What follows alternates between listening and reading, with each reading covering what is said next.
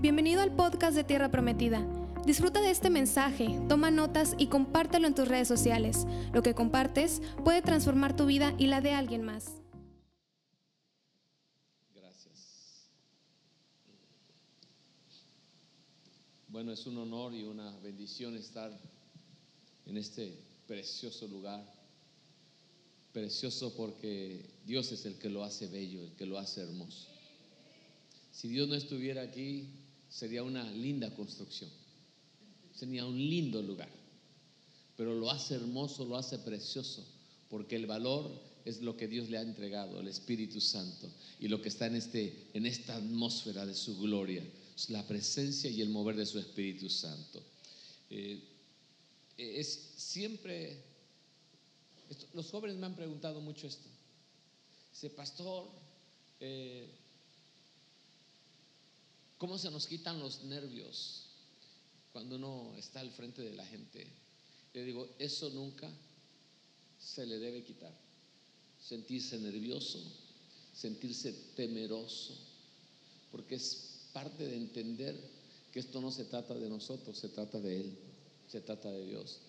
Tengo una palabra eh, que Dios puso en mi corazón desde que sabía que tenía que estar aquí, y es para eh, hablarle al liderazgo. Eh, si algo creo que Dios me ha permitido entender es que la vida de la iglesia descansa en hombres y mujeres. Dios la deposita en hombres y mujeres, que los llama sus vasos, los llama sus siervos, los llama sus escogidos. Eh, así es de que es un, gran privilegio eh, que hoy me dirija a gente que está llevando la obra del Señor sobre sus hombros, que está compartiendo el trabajo con los ministros y con los pastores. Y pensando en, esto, quiero hablar de, ah, del tema o bajo el tema restauradores. Y quiero ajustar un poquito el título hoy en base al reto que nos hicieron ayer. Se nos habló acerca del reto de ser pastores. Pero hoy quiero entonces decirles a ustedes, tenemos el reto de ser restauradores también. Ah, yo conocí eh, del Señor hace muchísimo tiempo, yo creo que sí, junto a mis años, eh, es más de 33 años de haber conocido al Señor, pero hace 32 años, eh, estando en Veracruz, recién casado, por causa de, mi pecado y por causa de andar eh, perdido y fuera de Dios, eh, me había vuelto un alcohólico. Y es ahí donde me rescata el Señor. Y luego, por causa del de Evangelio, conozco a mi esposa, o a la, eh, que fue, ahora es mi esposa. tuvimos nuestro primer hijo después de habernos casado. Ah, y estábamos en ese, en ese momento de mi vida, yo estaba trabajando, estudiando la carrera y empezando a criar a un pequeñito. Cuando recuerdo que en una de las famosas convenciones de donde nosotros pertenecíamos, eh, el anciano abuelo de mi esposa, eh, él es el fundador de un movimiento muy grande en, aquella región, ¿verdad? Muchísimos años de experiencia, llamado desde, los, desde pequeño ah, o desde joven, fue conocido como el apóstol Pablo de México en Estados Unidos cuando hacía sus campañas, así lo, anunciaban. Y su don, el don de sanidad. Ah, tremendo el hombre. yo lo conocí ya anciano. Pero a su cargo muchas iglesias. Y había una iglesia de un pueblito de cerca de Puebla. ¿Alguien conoce la región de Tehuacán, Puebla? Bueno, cerquita, en un pueblito a, media hora de ahí. Eh, San Francisco Altepeji se llama ese lugar. Muy famosa porque ahí producen lo que se llama o conoce, conoce el pan de burro. Si usted no lo ha probado, se ha, perdido de un manjar. Y bueno, había una crisis en ese lugarcito o en esa iglesia. Y le llegó el problema al anciano y, y llegó a mis oídos, ¿verdad? Como en aquel entonces era yo presidente de jóvenes y cercano en la familia se oía lo que estaba pasando en ese lugar. Ahí había, en esta iglesia de la que estoy hablando, había gente con muchísima experiencia, con muchísima capacidad, con muchísima influencia, con muchísima preparación. Y esa gente, de los, yo estoy hablando de líderes de ese lugar, eh, nadie quería ir a ese lugar porque decían es un pueblo polvoriento. Ahí ni la gente diezma. Nada más me faltó que oír que dijera que era un pueblo muerto de hambre. ¿Verdad? Usted ah, es un pueblo polvoriento, despreciando el lugar. Ahí la gente ni diezma. Y no, estos son puros campesinos. Y a mí me sorprendió y me dolió en mi corazón que gente que yo admiraba en el liderazgo por su exposición de la palabra, por su capacidad de dirigir, de, de liderear, no se animara o no tomara el reto de decir yo voy para arreglar el problema. La iglesia se estaba dividiendo porque había llegado alguien autóctono de ahí, del pueblo, había llegado de la Ciudad de México, eh, convertido y con alguna experiencia de, enseñar palabra y ya quería levantar iglesia y le que estaba dividiendo la iglesia al pastor local. Me acuerdo que yo hablé con el anciano cuando oí eso y le dije a él, digo, si usted quiere, yo voy, si usted cree que yo puedo, yo voy. Y fue algo que nació en mi corazón. No sabía el paquete en el que me iba a meter, no sabía lo que era ser pastor, todo lo que sabía era ser presidente de jóvenes. Apenas empezaba yo a aprender cómo se enseñaba, cómo se predicaba, cómo se elaboraba un sermón. No tenía yo una, preparación de algún instituto teológico, era, era laico totalmente. Tenía un año y medio de haber conocido al Señor. Se lo dije al martes, el sábado me estaba él llevando junto con mi esposa y mi niño pequeño, me estaba instalando en ese pueblito, ciertamente un pueblo polvoriento, no había pavimento en las calles, y, ahí se encerraba, óigame bien, el aire y se levantaban unas polvaredas que se, nublaba toda la calle, todo por mucho, eh, a mucha distancia había solo polvo. Yo salía siempre bien bañadito, bien, bien achinadito de mis zapatos a ir a visitar y regresaba todo pambaseado de polvo. Pero ahí el Señor me enseñó y ahí el Señor me mostró que Él es proveedor y que Él respalda a los que le creen. No sabía predicar, no sabía enseñar. Recuerdo que la primera reunión fueron 12 hombres, óigame bien, y un anciano ahí me hicieron un círculo y me empezaron a preguntar cuántos años de estudio teológico tenía, cuántos años de experiencia tenía en, el pastorado. Y les dije la verdad, yo no he cruzado ningún instituto teológico, ni tampoco tengo experiencia de ser pastor. Ustedes van a ser mi primera iglesia. Yo creo que no tenían otra opción. O me vieron mucha fe a mí, o ellos tenían mucha fe en Dios que iba a hacer algo en mí, y me aceptaron como su pastor. La iglesia sí se dividió porque yo no solucioné el problema. Pero óigame bien, antes de nosotros salir de ese lugar, todas las familias que se habían ido, excepto dos, regresaron. Y algo sucedió. Dios empezó a levantar en ese pueblo el ánimo y el aliento y la confianza en el Evangelio, que la iglesia, óigame bien, floreció como nunca antes había florecido. Lo digo esto, óigame bien, porque mi primer gran error uno de los grandes errores que nosotros tuvimos en la experiencia pastoral es de que el anciano me decía, van a llegar ya las, la convención en donde se reasignan los pastores y nos dio la opción de quedarnos en ese lugar, pero la pastora me decía, no, mejor busquemos una obra que esté cerca de la familia, cerca de la casa, y estábamos solamente a 35 minutos de distancia de un lado a otro. Pero mi esposa añoraba a la familia. Y yo hice caso a la voz de, mi esposa. Y ese fue nuestro error, no orar y no creerle a Dios que Dios se había puesto en ese lugar. Y entonces salí yo de, de esa iglesia creyendo que iba yo a pastorear en un mejor pueblo, en la ciudad. Ni me quedé como pastor en ese lugar, ni tampoco fui a pastorear a otro lado. Y entonces, óigame bien, había dejado trabajo, había dejado escuela y había dejado la obra del Señor. Y ahora me dediqué a ser cobrador de los pasajes. Ahí me estaba perdiendo otra vez.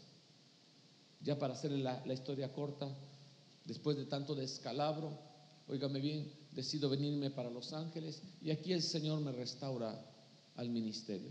Aquí el Señor me vuelve a retomar y empezando como, como maestro de escuela dominical en una iglesia donde llegué a Los Ángeles y el Señor me empezó otra vez a levantar y a preparar y a pulir, óigame bien, para lo que ahora hacemos y es pastorear una preciosa iglesia en la ciudad de Banais y aquí uno de los hijos espirituales.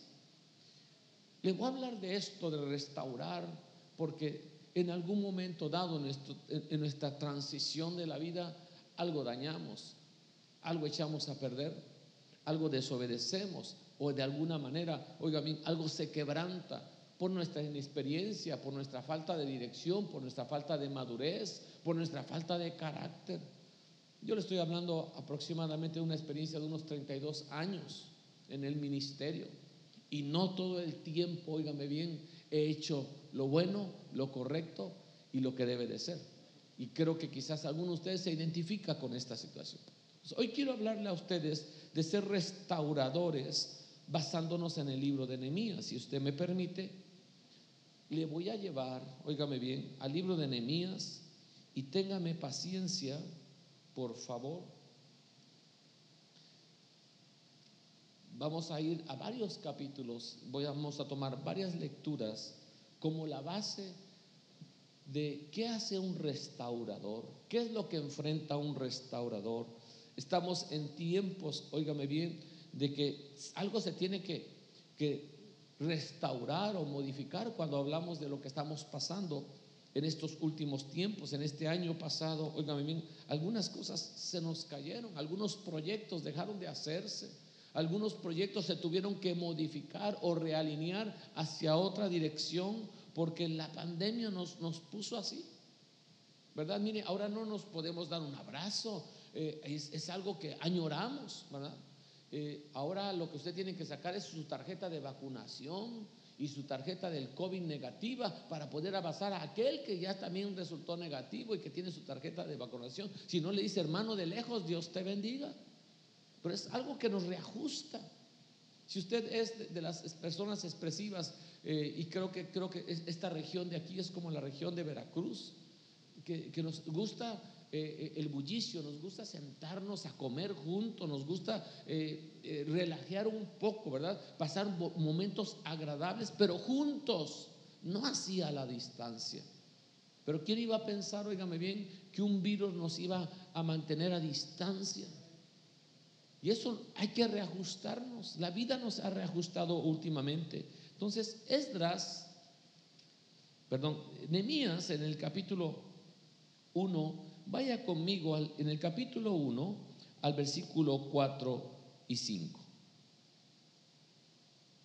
En el capítulo 1, versículo 4 y 5 dice, sucedió que cuando yo oí estas palabras, usted sabe, dice la historia, que llegaron compatriotas de él a decirle, Jerusalén está en ruina, en oprobio, en vergüenza, porque los muros están destruidos y sus puertas eh, derribadas por fuego. Dice, y cuando oí estas palabras me senté y lloré e hice duelo por algunos días, o sea, se dolió. Y ayuné y lloré delante del Dios del cielo. ¿Sabe cuándo aceptamos retos? Cuando algo nos puede. Cuando algo lo hacemos, lo volvemos personal. ¿Sabe cuándo usted responde al llamado de un gran trabajo? Cuando usted dice, esa es mi parte, ese es mi lugar, ese es mi llamado. 14 años ha, tomado esta edificación y algunos de ustedes, óigame bien, le han metido no solamente el hombro, las manos, las uñas, el pelo, no sé qué ha dejado en este lugar. Porque usted ha dicho, esta es mi casa, este es mi lugar. Y ha tenido una visión más allá de solamente esto. Dice, esta ciudad, estos barrios tienen que saber que hay un Dios de gloria y un Dios de bendición. Por eso a usted no le ha importado quizás desvelos, cansancios, pasar hambre, oígame bien, o no le ha importado, oígame bien, cortar de su economía, porque ahora hay que meterle el hombre a esto, hay que meterle el hombro a esto otro, porque le dolió o le duele la obra. Amén. Ok, está aquí todavía, ¿verdad? Cuando oí estas palabras me senté, lloré y se duelo por algunos días. Ayuné y lloré delante del Dios del cielo y dije, te ruego, oh Jehová Dios del cielo, fuerte, grande y terrible, que guarda el pacto y la misericordia a los que aman, a los que le aman y guardan sus mandamientos. Y luego, vaya de, de ese mismo verso 4, vaya al versículo del capítulo 2. Vaya al versículo 3. Y dije al rey, porque el rey lo vio triste y le pregunta, ¿qué te pasa, Nehemías? Como cuando usted llega a casa y le dice a su esposa, ¿qué te pasa? Te veo preocupado. No, es que fíjate que el pastor tiene mucho trabajo. Fíjate que el pastor nos lanzó este reto y ando preocupado. ¿Cómo le vamos a hacer? O cuando usted le pregunta a su esposa, ¿verdad? ¿Qué te pasa? No te veo igual. No es que mira lo que, lo que está pasando en la iglesia. Ya pintamos una parte de la iglesia, pero nos falta la otra mitad. No llegaron todos los que dijeron que iban a llegar.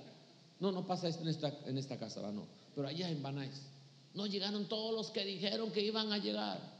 Y usted llega preocupado a casa y entonces usted comenta lo que está sucediendo. Y el rey se dio cuenta de que algo pasaba con Nehemías y dice Nehemías, y le dije al rey, versículo 3, viva el rey para siempre. ¿Cómo no de estar triste mi rostro cuando la ciudad, casa de los sepulcros de mis padres, está desierta y sus puertas consumidas por el fuego? Luego le dice el rey, bueno, ¿y qué pides? O sea, ¿qué quieres hacer? Porque ya que estás triste, algo quieres hacer. O usted que está preocupado, hermano, usted dice, algo quiero hacer o algo tengo yo que hacer. Quizás usted no es el pastor de la iglesia, quizás usted no es el líder de la área, o usted es el pastor o el líder del área, y usted dice, algo tengo que hacer. Pero cuando usted dice algo tengo que hacer, es porque algo se le ha metido en el corazón. Y oigan, ese es Dios. Oigan, y ese es Dios. No se ponga a pensar, oigan, ¿será Dios? ¿O no será Dios? Es Dios inquietándole a usted, llamándole a usted, escogiéndolo a usted, separándolo a usted para que le diga sí. Acepte el reto. Siguiendo con el tema de ayer. Acepte el reto.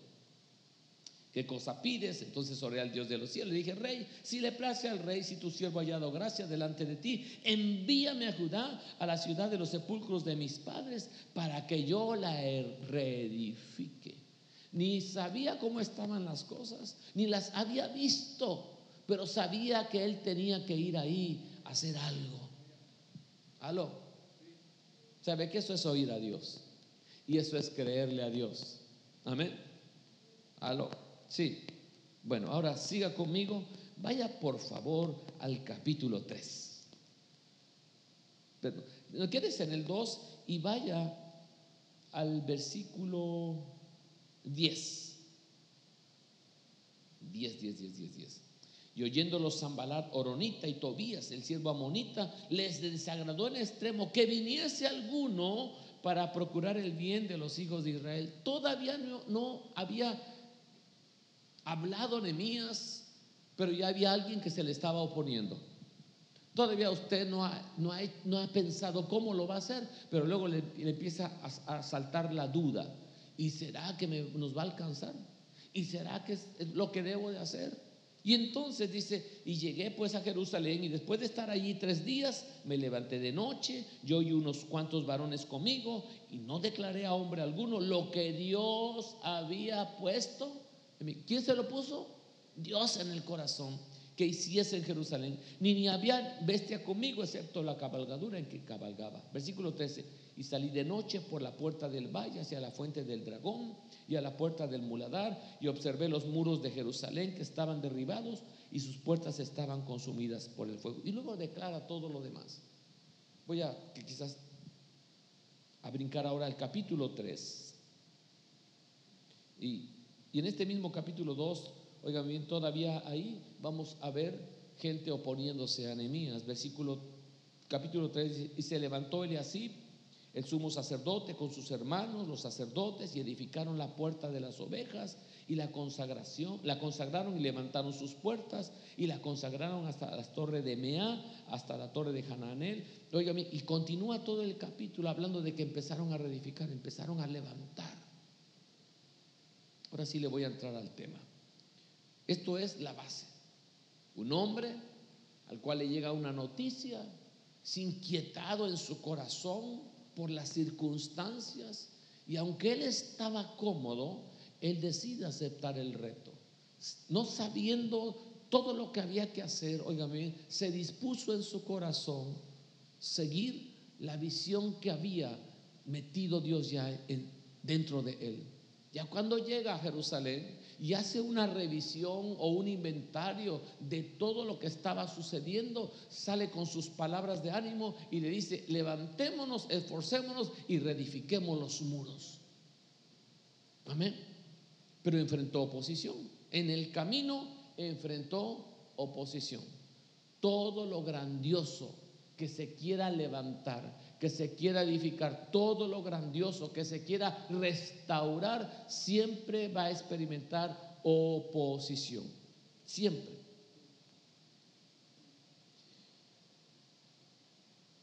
Ahora sí. ¿Qué es restaurar? Le voy a tratar de dar una definición en mi concepto. Es reconstruir, es reedificar, es reparar o regresar algo a su condición original. De una manera muy simple, eso es lo que, de lo que queremos hablar. Ser restauradores significa que vamos a reconstruir algo, o que vamos a reedificar, o que vamos a reparar o regresar algo a su condición original. Primer punto, no todo lo que se daña o se deteriora vale la pena restaurar. ¿De qué está hablando, pastor? Que usted tiene que saber que no todo Dios lo está llamando a restaurar. Pero hay cosas que Dios le está diciendo, restauralo ya, hombre, mujer, restauralo ya, líder, pastor, restauralo, repáralo, vuélvelo a su condición original, reedifícalo. Pero hay algunas cosas que no valen la pena restaurar porque sí hay buenas pérdidas. Escúcheme, sí hay buenas pérdidas. Quiere decir, qué bueno que se perdió, qué bueno que se acabó, qué bueno que se terminó, qué bueno que se dañó. Y le voy a decir de algunas cosas. Cuando hay una mala sociedad, usted tiene un mal socio y se terminó la sociedad, usted dice, qué bueno que ya, ya no más. Entonces esa es una buena pérdida.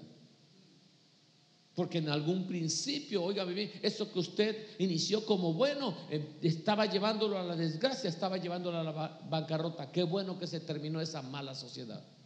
Qué bueno, oígame bien, es una buena pérdida, una mala relación. El compadre, óigame bien, que todos los domingos se aparecía a las nueve de la mañana cuando yo estaba listo para venirse a la iglesia y le quitaba el tiempo. Y usted que tenía que estar aquí para servir. Y llegaba el compadre, compadrito, mira, te vine a visitar. Y no se van. Dan las 12 del mediodía y no se van. Esa es una buena pérdida. Cuando el compadre, usted le dice, ¿sabes qué, compadre? Por favor, no me visites el domingo a las 9 de la mañana, porque yo tengo que estar temprano, porque sirvo en la iglesia. Mejor vente conmigo y vamos a la iglesia. No, no, no, yo ya sabes que eh, política, religión no hablamos tú y yo, compadre terminaremos mal. No, entonces es una buena pérdida cuando el compadre decide, ¿sabes qué? Compadre, ya no te voy a visitar porque ya como eres aleluya y hermano piedra, ya están y reconocen nuestro compadrazgo. Una mala inversión. Usted ha estado metiéndole dinero a tal cosa, ha estado metiendo dinero a tal cosa o metiéndole tiempo. Los pastores entendemos bien esto, ¿verdad? Ya estamos con la, con la oveja, ya estamos con la oveja, hasta que nos damos cuenta que es una cabra, y una cabra grande. ¿Sí? Entonces, ¿qué decimos? No, esta cabra no la voy a convertir en oveja, no yo. Entonces, cuando tomamos la decisión de que es una mala, una buena pérdida, empezamos a ganar en lugar de seguir perdiendo. Empezamos a ganar en lugar de seguir perdiendo. Y una mala idea. Usted nunca como esposo le ha dicho a, su esposa, tengo una idea. Y resulta que cuando se da cuenta, oígame bien, esa buena idea no era tan buena y se estaba convirtiendo en una muy mala idea. Y usted dice, tengo que abandonar esta mala idea. Ya se dio cuenta que no le está dando un buen resultado. ¿Está aquí todavía? Y óigame bien, y todos nos hemos dado cuenta cuando hemos tomado malas decisiones y tenemos que regresarnos, tenemos que reajustarnos. Amén. Aló. Todos me preguntan, eh, esta es una costumbre que se me pegó de un pastor, ¿verdad? Dominicano, que siempre sus sermones decía, hello, hello, y a mí me dice un hermano, hermano, ¿por qué usted dice hello? Digo, porque no sé si se acuerda que en México, cuando, cuando usted contestaba el teléfono, decía, aló. O sea, llamando atención, ¿quién está del otro lado de la línea? Entonces, hoy le estoy diciendo a usted hello, porque no quiero que con las mascarillas no se ve si usted está roncando o está diciendo amén. Amén.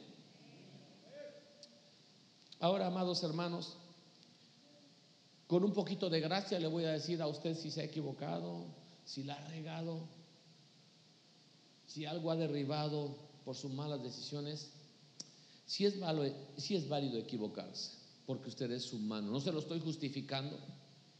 No puedo justificar a los pastores cuando tomamos malas decisiones, no es una justificación, pero es válido equivocarse cuando somos sabios para rectificarnos. ¿Aló? Porque muchas veces, óigame bien, si usted es igual que yo, que, se equivoca, cuando rectificamos, aprendemos de nuestros errores. Nemías recibe la noticia de que su ciudad, la ciudad de sus padres, está en desgracia. Y él estaba bien, él estaba cómodo, él era copero del rey, él estaba en un, en un palacio gozando de un salario o gozando de una vida, óigame bien, cómoda, de riqueza, de esplendor, muy bien. Pero cuando Dios nos llama, nos incomoda. Cuando Dios nos llama, nos incomoda. Tierra prometida, pacto vivo, ¿cómo se llama su ministro? Casa de Oración Camargo, Iglesia Honorable, Montesión, y de aquí incluimos Montesión Lamón, Montesión Los Ángeles y todos los Montesiones que Dios le entregue, papá. Banais, Casa Presencia, Iglesia Presencia de Dios de Phoenix, New Hope, óigame bien, Dios nos ha puesto donde nos ha puesto para incomodarnos continuamente. Para incomodarnos. Nos va a incomodar en nuestra economía, nos va a incomodar en nuestro tiempo, nos va a incomodar hasta en nuestro sueño, en nuestro descanso, porque Dios quiere hacer una obra gloriosa y grandiosa donde nos ha puesto y quiere usarnos a usted y a mí. Así como nos vemos a veces, óigame bien, impreparados, imperfectos, incapacitados, como nos vemos con muchas deficiencias, Dios usa los vasos de barro. Dios los usa. Mire, usted y yo no somos de porcelana, ¿verdad? No somos ni de plata, ni aspirar tampoco a ser de oro, ni a cobre llegamos, somos barro. Pero lo importante no es el material, sino lo que Dios hace por dentro. Ahí nos ha puesto su gloria.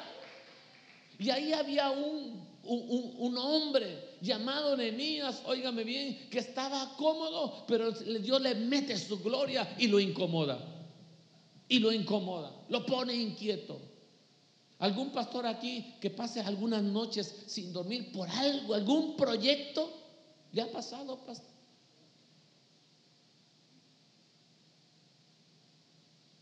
Tuve un retiro de hombres hace, ¿cuántas semanas atrás, hijo? Como unas, como unas, como dos meses atrás. Y ahí me paro con el, no, no crea que estábamos así de hombres, sí de hombres, la conga, cinco, no, habíamos como 14, ¿verdad? 14 hombres.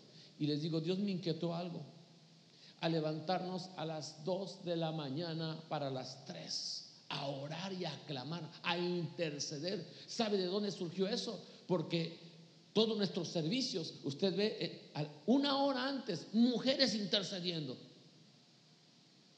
en cada servicio, servicio de los jóvenes, servicio de, del miércoles, servicio del domingo, ahí están ese grupo de mujeres intercesoras. La pastora las inquietó a levantar a, a grupo de mujeres, no son muchas, son seis mujeres ahí metidas en ese grupo de intercesión. Digo, ¿cómo que las mujeres? ¿Y los hombres qué? Si somos los sacerdotes de la casa, somos los sacerdotes de la casa. ¿Me, oí? Me, oí? Somos los sacerdotes de la casa. ¿Algún hombre que se siente sacerdote? Créase sacerdote. Y ya sabe, si es cierto, las mujeres son más responsivas, más, más motivadoras, más motivadas, así es de que son las que se levantaron primero. Entonces dije, no puede ser. Y lanzo el reto para los hombres. Me contestaron cuatro aquí está uno, cuatro. Pero es incomodarnos porque hay que levantarse un poquito antes de las dos de la mañana. Y me ha costado, hermano, algunos se nos quedan dormidos.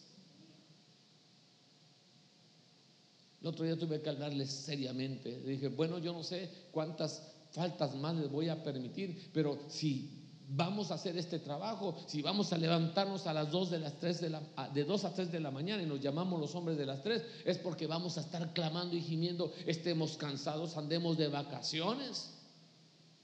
Nos duela la cabeza o qué sé yo. ¿Por qué? Porque la obra siempre va a ser incómoda.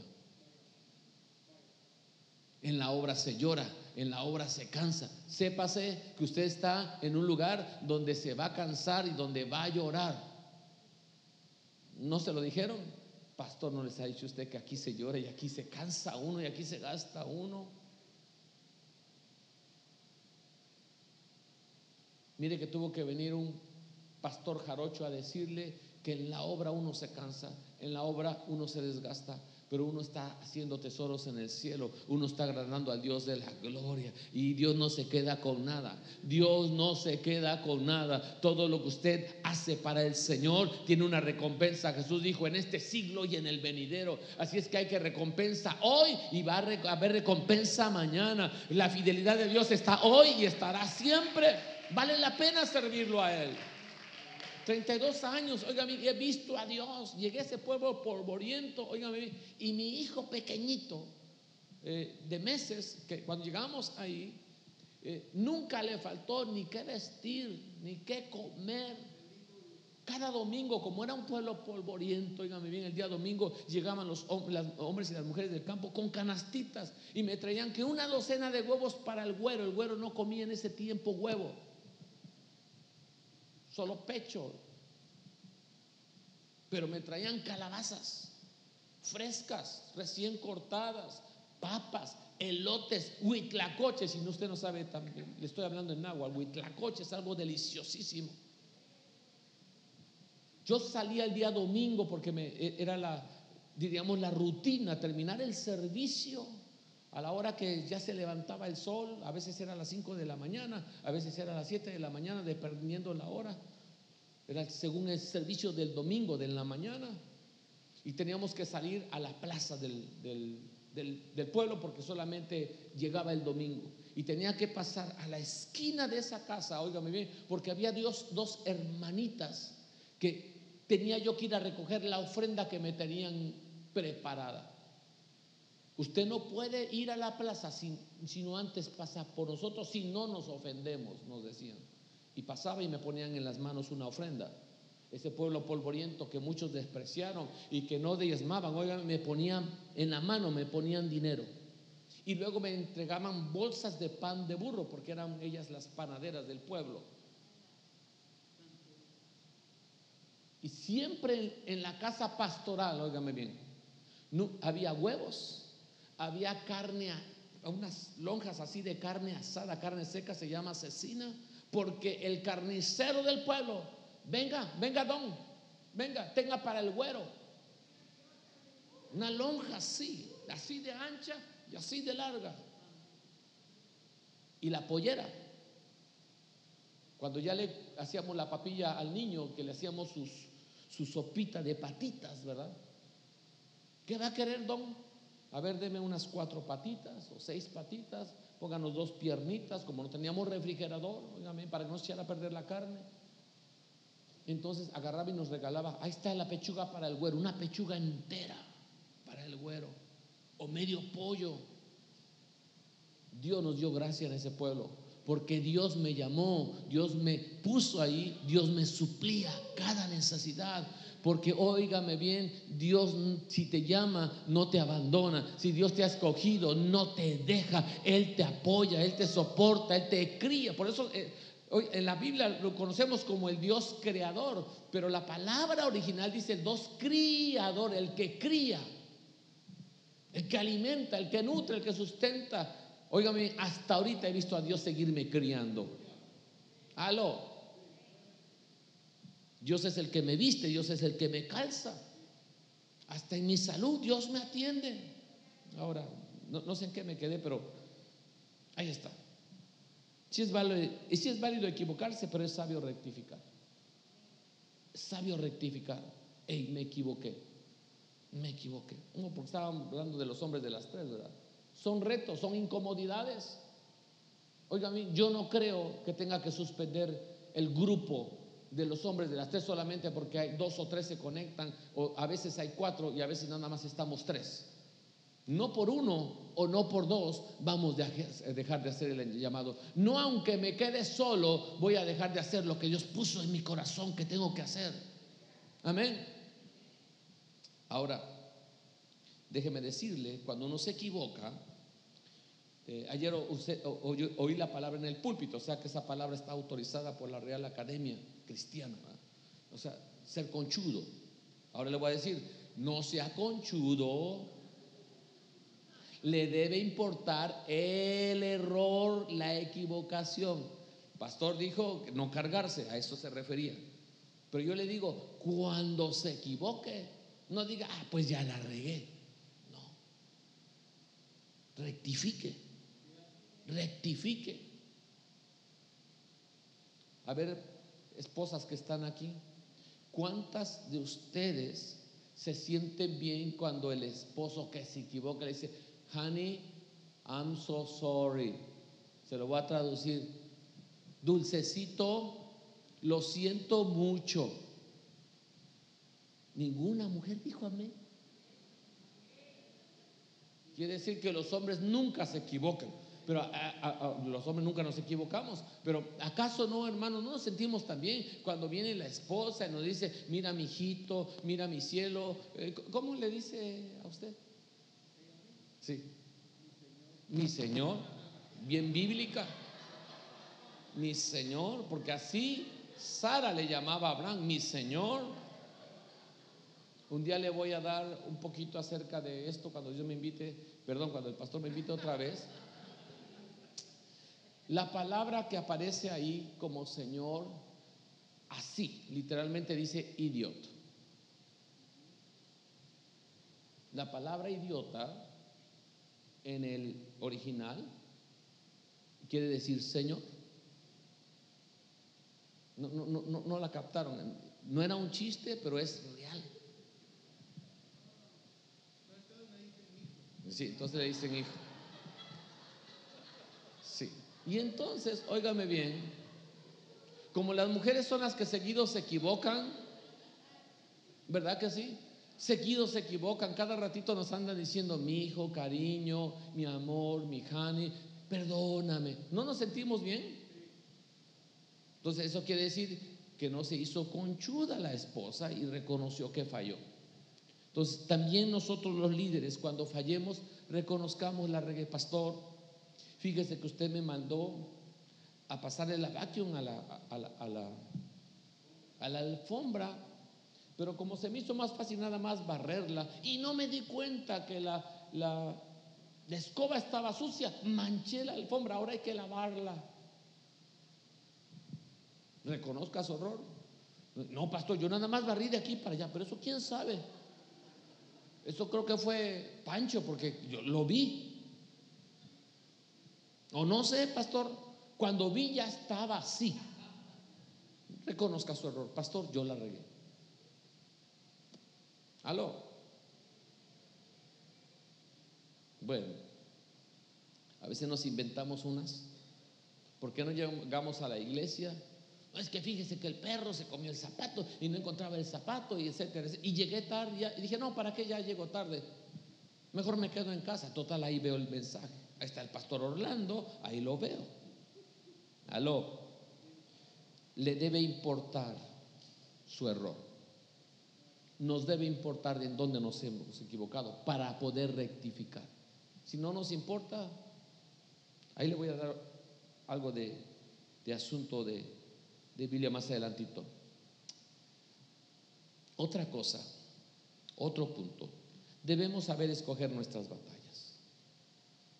Reconozca sus errores, pero dése gracia. No se azote qué mal siervo soy, ah, qué mal servidor soy, manché la alfombra, oh, defraudé al pastor, ya voy a pedir mi renuncia, ya le voy a decir al pastor que me deje como el último de los servidores, porque la regué.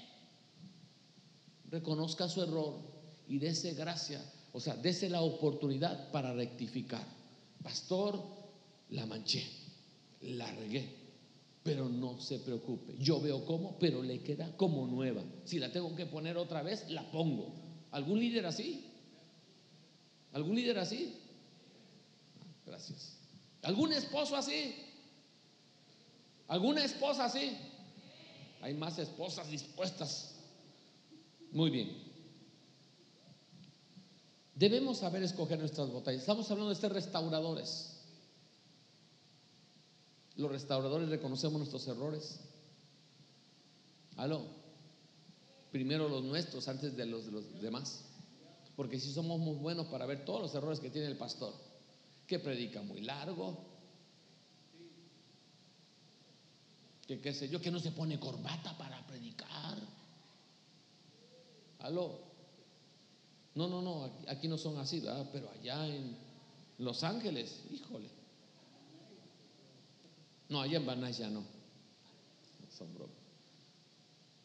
Vemos los errores de los demás y no vemos el nuestro. Y Jesús dijo, mira, antes de que le quieras quitar la pajita al ojo de tu hermano, mira, primero quítate la bigota que tienes en tu ojo. ¿Así lo dijo Jesús? Ok, entonces le estoy dando Biblia. Tenga gracia para usted, pero aplíquesela primero para los demás. Aló. Miren, no todos son nuestros pleitos y no todo es pleito. Porque estoy hablando que tiene que saber escoger sus batallas. Tiene que saber escoger qué es lo que tiene que restaurar, porque ya le dije que no todas las cosas que se echan a perder o que se dañan es, es, que estamos llamados a restaurar cuando hay, hay muy buenas pérdidas, muy buenas pérdidas. Pero mire esto, regreso a eso de las pérdidas. Usted ha tenido quizás algún amigo, una amiga que le ha sido un estorbo, que solamente era bla, bla, bla, bla, bla, bla, bla. Usted le decía, mira, que fíjate que mi esposo me trató así. Y como esa persona no era una persona sana, pues déjalo. Déjalo si todavía estás fuerte, todavía estás joven, te vas a encontrar uno mejor. Te presenta a mi primo. No, qué bueno que no le hizo caso a esa vieja bruja, que se decía su amiga. Si no, ahorita estuviera igual que usted, que ella, amargada y sola. Aló. Entonces, qué bueno que usted entiende cuáles son las buenas pérdidas. También tiene que saber cuáles son las batallas que usted tiene que librar. No todo es pleito y no todos son nuestros pleitos. Óigame, no todo es pleito. No, ahora sí, me voy a parar en medio de la reunión y voy a decir, ese pastor, ¿para qué lo invitaron? No todo es pleito. Y no todo es su pleito. A veces la, situación es con otro. Y usted se mete donde no lo han llamado. Perdón que se lo diga, pero donde no lo llamaron. A veces, óigame, en la iglesia, no aquí ni, ni, en Los Ángeles ni en María, pero en otras que yo eh, tengo noción que me platican, se forman los grupos y ahí están las hermanas divorciadas Óigame, criticando a las hermanas casadas. ¿Verdad? Y está el grupo de los aquí y el grupo de los allá. Porque gente que no tiene nada que ver en el asunto se alía con otro o se hace socio con otro de alguna causa equivocada. Vamos a decirle al pastor que ya es tiempo de que cambiemos estos colores de la. Bueno que ya aprendí lo que dice el pastor Claro, vamos a aceptarle todas esas propuestas. Nada más le voy a decir que cambiar este color nos va a salir como unos 20 mil pesos. Vénganse con los 20 mil pesos. Y consideraremos el color a ver si tan siquiera. Pero primero hable, primero hable. ¿No me oyó? Primero hablemos. Yo aprendí un poquito esto. Me decía un pastor, cuando veas un problema, pregúntate si tú estás viendo el problema, porque Dios quiere que tú seas la solución. Aló, porque ver problemas todos los podemos ver. Ver los defectos todos los podemos ver. Ver lo que hace falta todo lo podemos ver. El, el asunto es si vemos y hacemos algo nosotros. Aló. Por eso no todos son nuestros pleitos y no todo es pleito. Mire, esto es simplemente Biblia. Pelee cuando Dios lo mande a pelear. Si Dios lo manda a pelear, pelee. Aló, ¿está aquí todavía? Y quédese quieto cuando Dios le toque pelear a él. Aló. Hay pleitos en los que usted sí se tiene que meter y hay otros en los que tiene que dejar que Dios se meta. Aló. Nehemías dice, este es mi pleito porque Dios me metió aquí. Y se metió a hacer la obra de restauración. Y cuando se le levantaron eh, el Gesén, el árabe, el otro y el otro, y se levantaron en contra de él, oiganme, él supo que no tenía que pelear contra ellos, él supo que mejor dejar a Dios que Dios peleara por él. ¿Aló? Hay que saber escoger. ¿Cuándo sabremos escoger nuestras batallas? Cuando le demos prioridad correcta a las cosas. Darle prioridad correcta a las cosas. Hay cosas que son urgentes hacer. Hay cosas que no se pueden esperar. Restaurar su matrimonio no se puede esperar a ver si se compone la señora o a ver si se compone el señor. No, no, no, no. Disciplinar a los hijos no es cosa de que ahí se va a componer. Le voy a poner la conferencia de la pastora Sáenz para que se me componga el hijo. Hay cosas, óigame bien, que no pueden esperar. En otras palabras, le tiene usted que dar prioridad. Su servicio a Dios debe ser una gran prioridad en su vida. Aló por ser pastor le estoy diciendo eso. A veces lo más prioritario en nuestra vida es que después del trabajo tan cansado que, que llego, quiero descansar. Aló algún servidor aquí que todo cansado, todo molido de un gran día de trabajo, dos días de trabajo, que no ha podido dormir bien o no ha podido tener todas sus horas, ocho horas de sueño, si usted como yo, yo de diez horas de sueño para arriba, me, gusta tener, y si no tengo, pues ni modo, pero cansado, desvelado. Es una canción, ¿verdad? Creo que triste, cansado y angustiado. Eso flaco, ojeroso y cansado. Y usted así se viene a servir al Señor y sin ilusiones. ¿Usted ha llegado así a la iglesia? ¿Algún líder aquí que se identifique con su servidor? No. mis papás y, y mi hijo saben, ¿verdad? Que yo trabajo muchas veces de noche. De noche. Y tengo que estar en la iglesia. Y a veces, óigame bien, a veces me dicen, Pastor, ¿se ve usted cansado? ¿Cómo no? Si dos, tres noches seguidas de trabajo, óigame, y a veces tengo cuatro o cinco horas de sueño en tres días. Se me nota en la cara, en el andar, en el hablar. Pero como mi prioridad es no porque soy pastor, discúlpeme, yo llego a la iglesia y estoy sirviendo en la iglesia no porque soy el pastor de la iglesia, aparte de eso, porque tengo agradecimiento porque Él me amó, Él me salvó, Él me escogió, sea pastor o no sea pastor, mi deber, mi lugar es estar ahí para adorarlo a Él. ¿Alguien se identifica con eso? Por eso, esposos, cuando oigan que a su esposa su prioridad es servir, dele chance. Y métase también. Y óigame, esposas, porque a veces las esposas son estorbos de algunos hombres de Dios, de algunos siervos de Dios. Ay, no, es que no hemos visto a mi mamá en, en dos días. Y ya la extraño.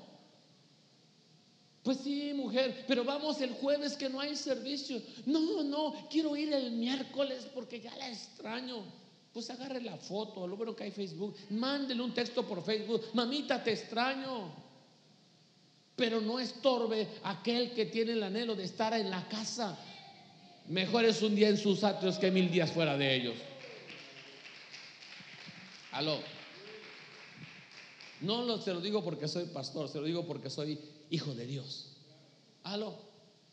Muy bien, entonces debemos saber qué es lo que hay que darle prioridad. Porque lo que es importante para mí, diga conmigo, lo que es importante para mí, quizás no es importante para Dios. Aló. Muchas veces eso de ir a lavar en el día del servicio es importante, pero no es importante para Dios. Nosotros hemos aprendido, con los pastores hemos aprendido algo. A veces están dos meses de ropa sin lavar, porque no hemos tenido tiempo. Yo sé que usted me va a decir, es que hay lavanderías las 24 horas del día. Yo sé, allá, allá en Los Ángeles hay lavanderías las 24 horas del día, pero a veces ni, tiempo nos ha dado de ir a esas. Y decimos, para el jueves siguiente, cuando descansamos, o para el martes siguiente, o para el martes siguiente, y así se pasa un mes, y así se pasan dos. Y ya cuando, oigan bien, la, la, ropa ya no cabe, entonces decimos ya. Y ya no tenemos que ponernos, ¿verdad? Porque como me decía un hermano, pues dele vuelta a los calcetines, dele vuelta a los calzoncillos. Le digo, pero hermano, es que ya le di como cuatro vueltas y solitos se paran. Entonces, óigame bien, buscamos cómo. Pero nuestra prioridad porque el pastor le toca enseñar, el pastor le toca predicar, el pastor le toca dar consejería, el pastor le toca esto. Espero que algún líder aquí entienda, oígame, que los pastores no nada más, ya, nos ponemos la Biblia en la cabeza una hora antes y ya tenemos el mensaje. No. O nos acostamos y ya vino el ángel en la madrugada y nos reveló el mensaje y ya tenemos lo que tenemos que predicar para otro. No, hermano. La mayoría de los pastores, bueno, excepto creo que el pastor Orlando y, el apóstol, la mayoría de nosotros, oigan tenemos que tener dos o tres días, oigan de estar buscando, de estar buscando. Y ya cuando medio tenemos el sermón, como que no es, como que no cuadra. Y ahí vamos otra vez para hacer un sermón. Nosotros que tenemos poca experiencia, oigan bien, a veces, oigan bien, escribimos cuatro. Aló. No, no me está entendiendo. Sí, nos ve bonitos, vienen planchadito, eh, con saquito y todo, pero cuesta. Y a ustedes nos cuestan. Déjeme decirle, quizás como que tuviera yo a los de Banais aquí enfrente. Ustedes me cuestan. Eso les dijera al pastor Orlando, ustedes me cuestan. ¿Por qué? Porque algunos de ustedes sí dan dolores de cabeza si quitan el sueño, si nos hacen llorar su desobediencia, su rebeldía, su... No, usted no son de los que hacen, este pastor, ahora con lo que salió. Está la reunión bien animada, está el pastor hablando del proyecto y vamos a hacer esto y vamos a hacer lo otro y allá ve las caras. Estas benditas máscaras, amado hermano, debieran hacerlas transparentes. Porque algunos no es de que están orando. Ahí están diciendo, no, este pastor ahora que salió. No, la máscara no deja salir el sonido. Y hasta la esposa, cállate, cállate. Te va a oír. Ah, pero espérese, apenas diga el pastor, pero es que nos va a costar como tanto dinero. Mm, ya sabía. Esto era para pedirnos dinero. Y le van a llamar cooperación o le van a llamar ofrenda o le van a llamar donación. Pero es lo mismo, es sacadera de dinero.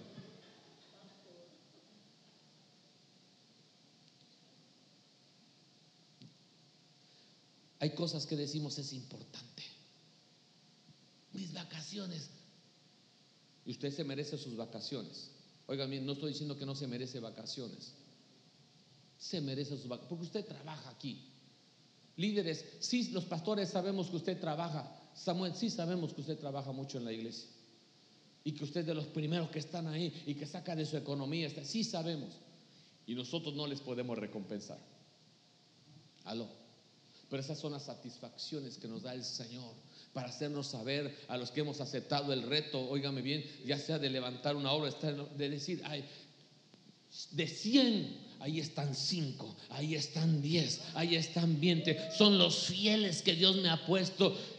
Con 5, con 10 o con 100, esta obra va a seguir adelante. Aló. Porque lo que es importante para usted puede que sea secundario para Dios. Yo no estoy diciendo que no tome vacaciones, óigame bien.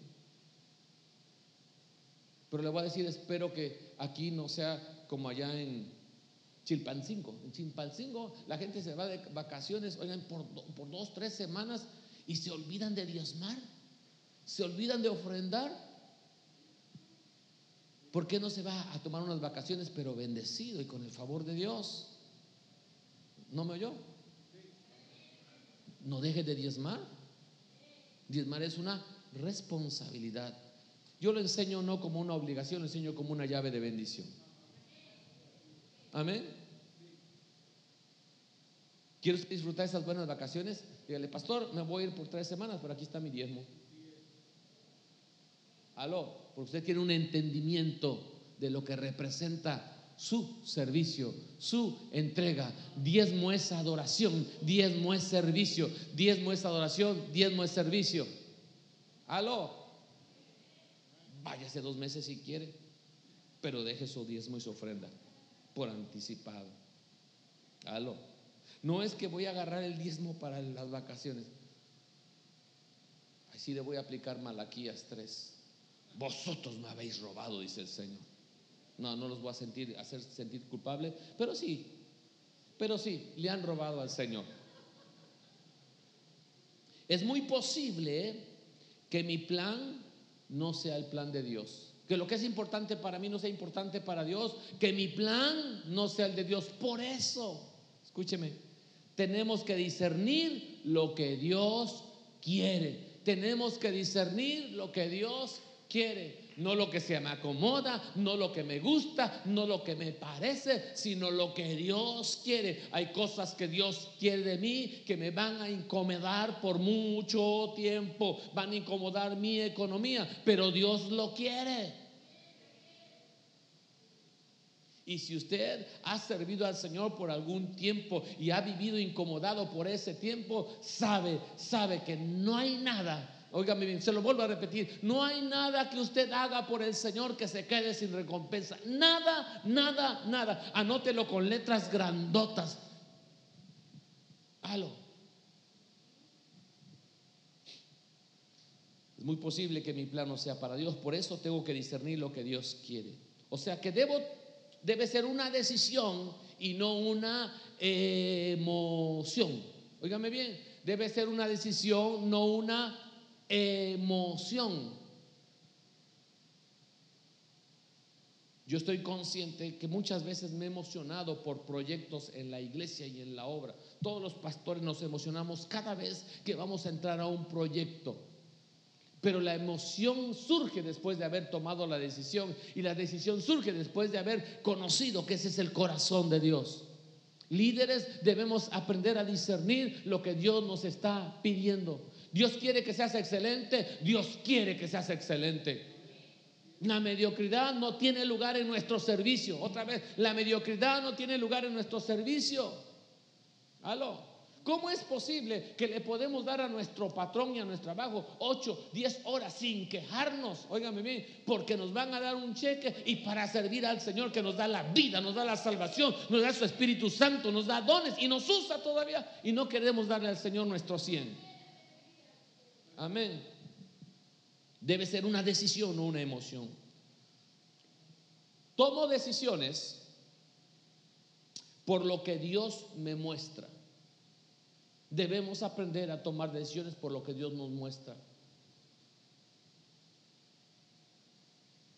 Dios le mostró a Nehemías una puerta y la puerta se llamaba el rey al que servía. Y tomó una decisión. Voy a reconstruir, porque Dios le puso eso en su corazón. Y luego vio la puerta y le dice al rey, rey, ¿cómo no voy a estar triste si mira la noticia que acabo de recibir? luego el rey le dice, bueno, ¿y qué quieres que haga? Pues si te parece, si ha hallado gracia y favor delante de tus ojos, envíame a trabajar yo. Tomó una decisión, no solo en base a una emoción, sino lo que Dios le mostró. Tomo decisiones por lo que Dios me muestra, que son puertas o oportunidades. La otra, tomo decisiones por lo que Dios me manda, se llaman mandamientos. ¿Aló? No por la emoción. Los proyectos nos emocionan, pero debe ser nuestros proyectos y todo lo que nos emocione debe ser por lo que Dios nos mostró o por lo que Dios nos mandó a hacer. Dios nos mandó a predicar el Evangelio.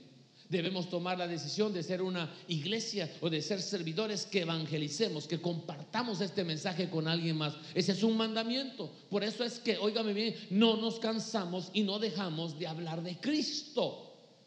Porque es un mandamiento. Esposos, esposas, ¿por qué debemos trabajar en restaurar nuestra relación matrimonial? Porque Dios quiere que nuestro matrimonio, Dios sea el centro que tengamos un matrimonio cristocéntrico. Y esto aplíquelo en todos los ámbitos de su vida personal, de su vida familiar, hasta de la vida laboral. Tomemos decisiones por lo que Dios nos muestra, tomemos decisiones por lo que Dios nos manda. ¿Aló? ¿Me queda cuánto? Diez. Punto número tres de cinco. Restaurar requiere, porque ahora le voy a hablar del trabajo. Restaurar la relación de la familia, restaurar mi relación con otros líderes, con otros servidores, restaurar mi relación con mis ovejas, restaurar eh, mi relación con mis hijos. Requiere tener la revelación y la visión de Dios. ¿Verdad que se requiere el discernimiento para tomar decisiones? Se requiere el discernimiento de Dios, de parte de Dios, para tomar decisiones. El discernimiento es esto, recibir la revelación y la visión de Dios. Debe ser por revelación y por visión de Dios. A todo el liderazgo quiero decirles que en esta casa el primer lugar de donde se recibe revelación y visión es de las cabezas. ¿Aló?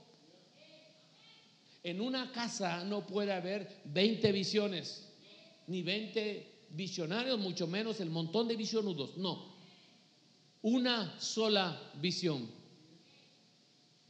Y esto, oiga bien, le voy a hablar de, este precioso salmo.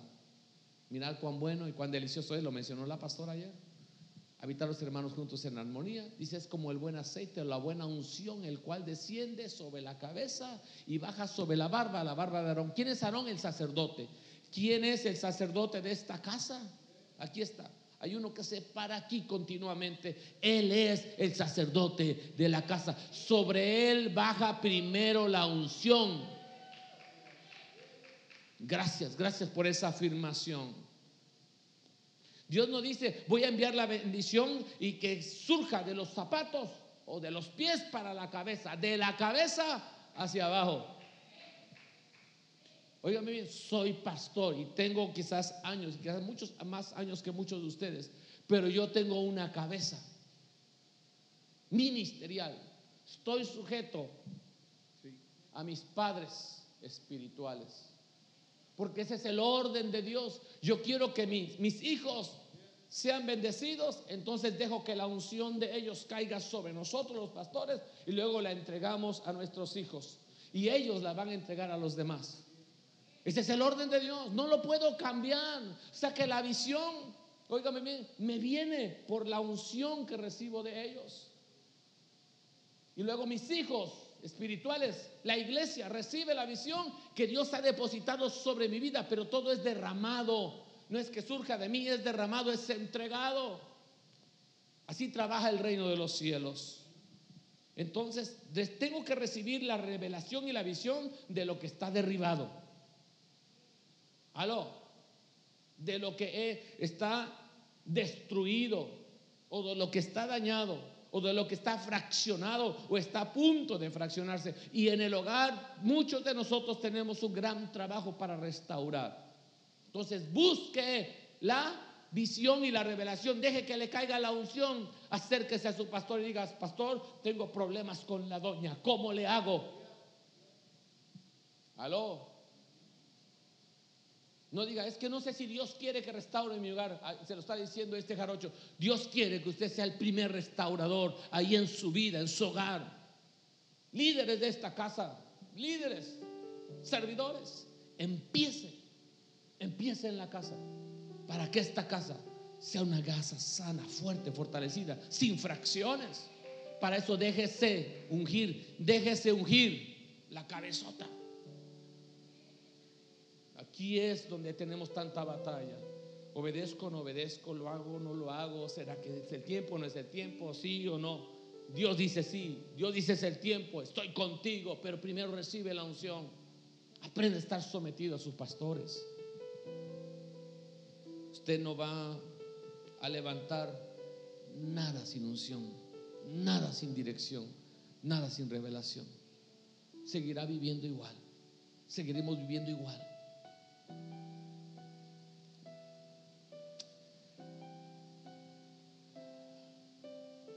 La pregunta es, ¿será que Dios me está llamando a mí o a quién está llamando Dios a reconstruir, a, restaurar? ¿A quién Dios está haciéndole el reto? Porque le dije, tienen que saber escoger sus batallas. Quizás, óigame bien, no es su lugar, no es usted. Quizás es el líder de al lado, al que Dios está llamando para hacer esa función. Pero para eso usted necesita estar sujeto a la cabeza, porque la cabeza va a saber asignar, va a saber decir tú, tú, tú, haz esto, haz lo otro.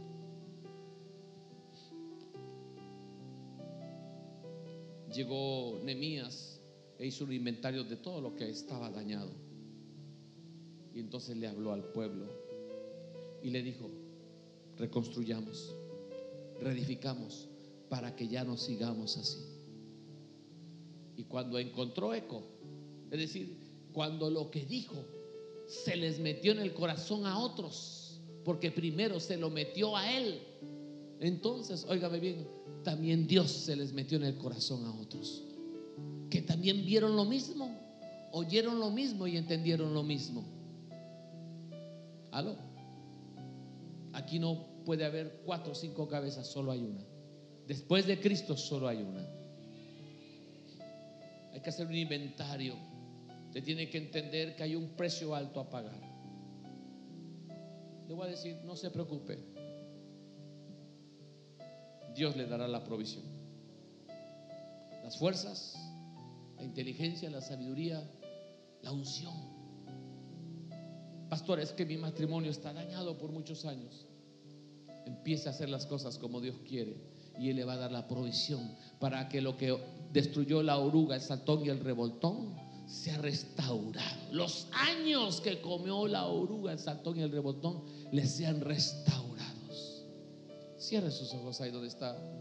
Les debo los puntos 4, 5 y la conclusión. Ayer nos hablaron de reto. Quiero decirle al liderazgo de esta casa, Dios te está retando a ser restaurador. Empieza en ti y en tu hogar. Cierra tus ojos, inclina tu rostro y dile, Padre, enséñame a invertir mi vida, mis esfuerzos, mi esfuerzo, mis fuerzas, mi conocimiento, mi entendimiento en lo que tú quieres que yo empiece a restaurar. Dile, Señor, soy un servidor tuyo. Como vaso, como instrumento, enséñame qué es lo que quieres que restaure. ¿Cuándo? ¿Dónde? y cómo quieres que lo haga. Para ya no hacer las cosas a mi manera, para ya no meterme en donde no me estás metiendo tú y para hacer aquello que tú me estás mandando a hacer. Dame discernimiento, dame entendimiento de tu voluntad y de tu propósito. Dile, Señor, quizás yo soy el próximo Nehemías que tú estás llamando e inquietando para hacer una obra gloriosa. Pero antes, Señor, empápame, empápame de lo que tú quieres que yo haga. Si estás ahí, déjame, déjame hablar sobre tu vida y decirte esto de parte de Dios. Dios te trajo a este congreso, te tiene en este congreso, porque quiere prepararte para lo próximo grandioso que viene. Dios ha visto tu fidelidad, Dios ha visto tu entrega, pero te quiere preparar para algo más grande. Dios quiere que en tu vida no haya cosas débiles, cosas fraccionadas, cosas quebradas o cosas sin arreglar y sin atender. Oro sobre tu vida para que la unción del Espíritu Santo se repose sobre ti. Y en este momento, mismo Espíritu Santo te hable de aquello que en algún momento dado te apasionaba y lo dejaste de hacer. Y era algo que nunca debiste de, de abandonar. Oro para que el Espíritu Santo ahora empape tu entendimiento y te abra los ojos espirituales para que puedas revisar alrededor y hacer un inventario y puedas ver primero en tu vida, en tu hogar y en el ministerio cómo están las cosas. Y ahí donde el Señor te está mostrando y puedas ver lo que necesita ser restaurado, le digas, Señor, si ha hallado gracia en tu si ha hallado gracia en tus ojos envíame a mí. Déjame a mí restaurar esto. Hoy toma la decisión y oro para que tomes la decisión de ser tú el que acepte el reto de ser un restaurador. Padre, gracias en el nombre de Jesús. Amén.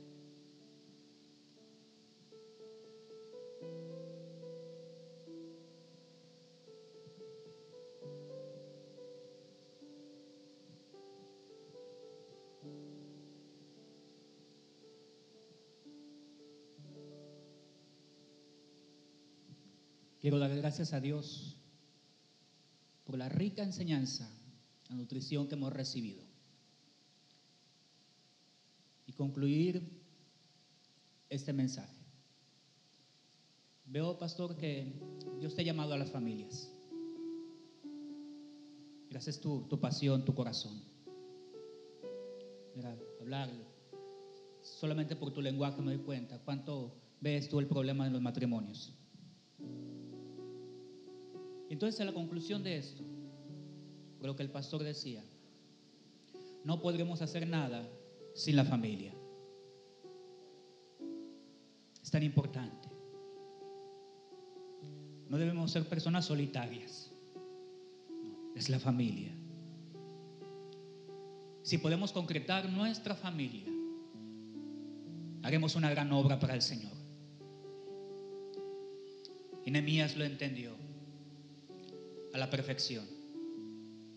Y esa fue la indicación de Nehemías al pueblo. Puse al pueblo por familias, con sus espadas, con sus lanzas y con sus arcos. Familias guerreras, trabajadoras. Y les dije, no teman delante de ellos. Son muchos sus enemigos que les dirán que no pueden, que les dirán que no deben. Son muchos sus enemigos, pero no teman. Acuérdense del Señor grande y temible y peleen por sus hermanos, por sus hijos, por sus hijas, por sus mujeres y por sus casas. Peleen. Pelea. Porque los hijos de Dios no son cobardes si vamos a levantar, si vamos a construir, se requiere de fe. De gente que le crea a Dios y diga, yo voy a pelear por tierra prometida.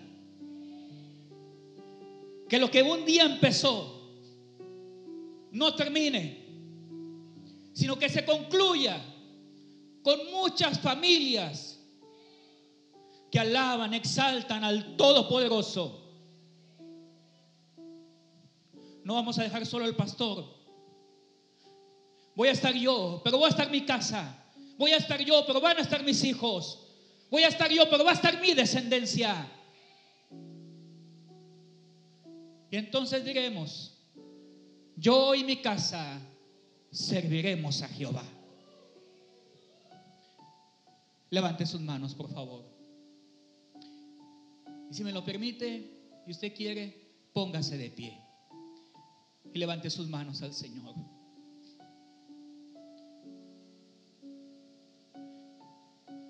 Porque si usted empezara a trabajar, que probablemente ya lo hace, su trabajo es muy pequeño, es muy débil, pero si su casa, su familia trabaja, se multiplica. Porque uno vencerá mil y dos a diez mil.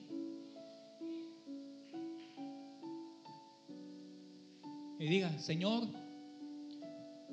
yo voy a estar en esta casa y voy a trabajar y voy a construir, voy a restaurar, empezando con mi casa. Ore por su casa. Usted puede decir, mi esposo me ha dejado, mis hijos están vagando, estoy sola en este trabajo, en este proyecto. Si está sola es porque todavía no ha hecho todo lo necesario porque usted tiene que pelear. Usted no es de las que se tiene que rendir, cruzarse de brazos y dejárselo a la voluntad del Señor. Es el Señor pelea.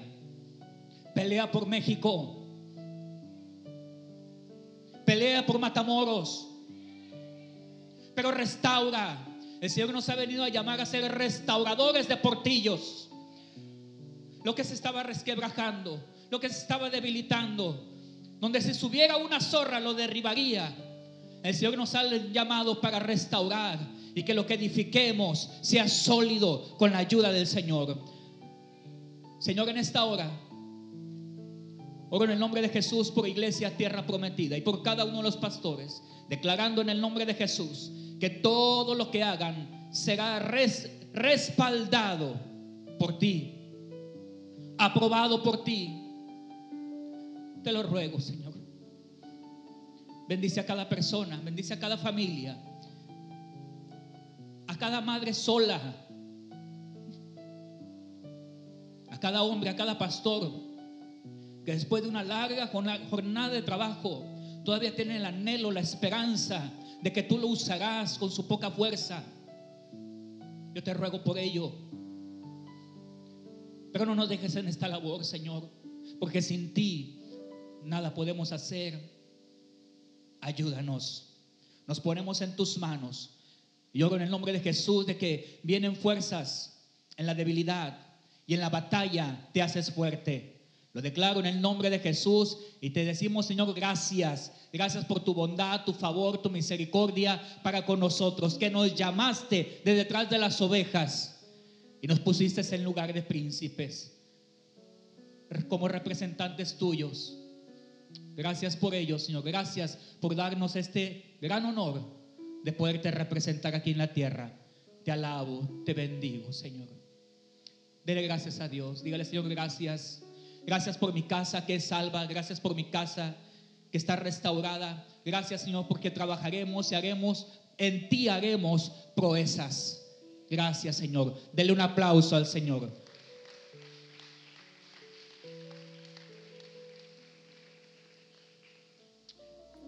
Gracias por sintonizar nuestro podcast. Esperamos si estas palabras sean de bendición para tu vida. Recuerda suscribirte, comparte este mensaje y comunícate con nosotros para conocerte y estar contigo en tu caminar. Nos vemos en el próximo episodio de Tierra Prometida.